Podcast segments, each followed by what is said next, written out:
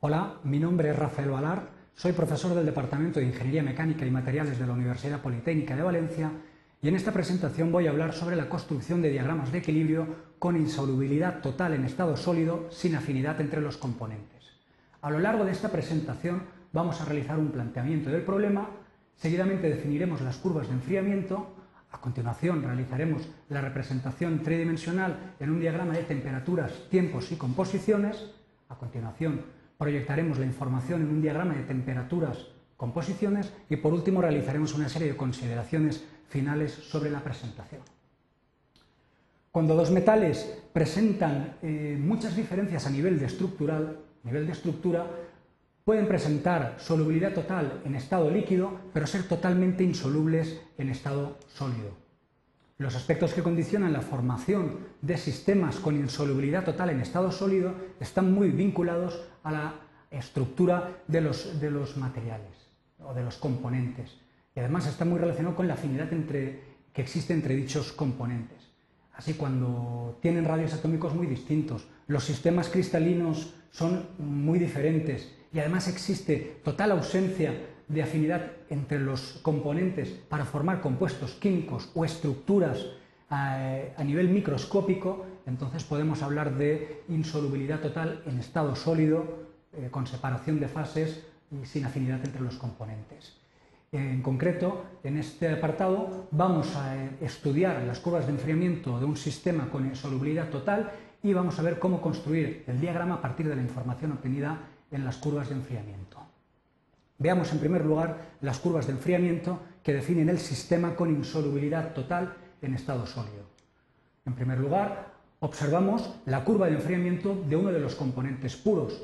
En este caso corresponde al componente puro A, 100% de A o 0% de B. Identificamos claramente el punto de inicio de la solidificación y el punto de final de solidificación. Concretamente, en un componente puro, dichos puntos coinciden al tratarse de un de un componente puro. De la misma manera, identificamos los puntos de inicio y de final de solidificación del componente B, designado como 100% B o 0% de A. A continuación, vemos las curvas de enfriamiento de las aleaciones intermedias del sistema, donde aparecen distintos puntos, pero es fácil identificar el punto donde comienza la solidificación, designado como I 2, y el punto final, de solidificación, que es el último cambio dependiente de la línea o de la curva de enfriamiento, en este caso designado como F 2. Esta, esta curva corresponde a una elección del 20% de B. A continuación se muestran las curvas de enfriamiento para un 40% de B con sus puntos de inicio y de final de solidificación y la curva correspondiente a un 60 y a un 80% de B con sus puntos de inicio y de final de solidificación. Una vez conocidas las curvas de enfriamiento, vamos a trasladarlas a un diagrama tridimensional donde representamos temperaturas, tiempos y composiciones. Trasladamos en primer lugar las curvas correspondientes a los componentes puros y vemos claramente los puntos de inicio y de final de solidificación como se representan en dicho diagrama tridimensional. A continuación representamos para cada una de las composiciones su curva de enfriamiento correspondiente. Eh, si unimos todos los puntos de inicio de solidificación, los puntos designados como I sub 1, I sub 2, I 3, I 4, I 5 y 6, obtenemos una línea por encima de la cual la aleación se encuentra para todas las composiciones en estado líquido. Esta es la que denominamos como línea de líquidos. De la misma manera, si unimos todos los puntos designados como F1, F2, F3, F4, F5 y F6, correspondientes a los puntos de final de solidificación, obtendremos una línea por debajo de la cual el, sistema se encuentra para todas las aleaciones en estado sólido. Esta es la que se conoce con el nombre de línea de sólidos. Por encima de la línea de líquidos, como hemos dicho anteriormente, el sistema se encuentra en estado líquido. En la zona marcada con color azul coexiste un líquido con un sólido, en este caso el sólido A. En la zona marcada con color gris coexiste una fase líquida de componente B y dos fases sólidas, una fase sólida de componente A y, otra fase sólida de componente B.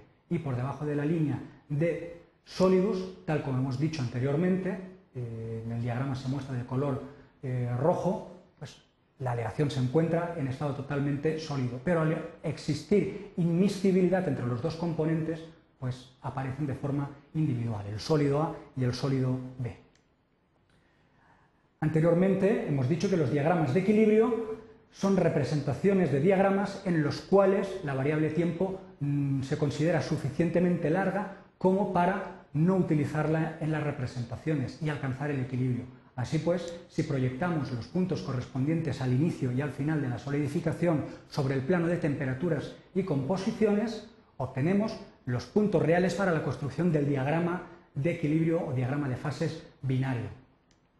Representamos con flechas de color azul los puntos de inicio de solidificación y de color rojo los puntos de final de solidificación.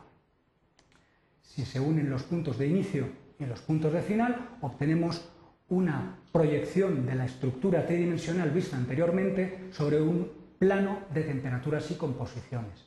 Eh, para facilitar la interpretación, prescindimos totalmente de la variable tiempo y lo que hacemos es representar los puntos correspondientes o los puntos relevantes sobre los procesos de enfriamiento de las distintas curvas, de los metales puros o componentes puros y las distintas aleaciones del 20, 40, 60 y 80% de B. Los puntos de inicio se marcan con flechas azules y los puntos de final con flechas de color rojo. Al unir los puntos de inicio y los puntos de final obtenemos la representación del diagrama de equilibrio con insolubilidad total entre los componentes A y B cuando no existe afinidad entre los componentes a partir de la información proporcionada por las curvas de enfriamiento. Observamos claramente la línea de líquidos por encima de la cual el sistema para cualquier composición se encuentra en estado líquido y la línea de sólidos, ¿eh?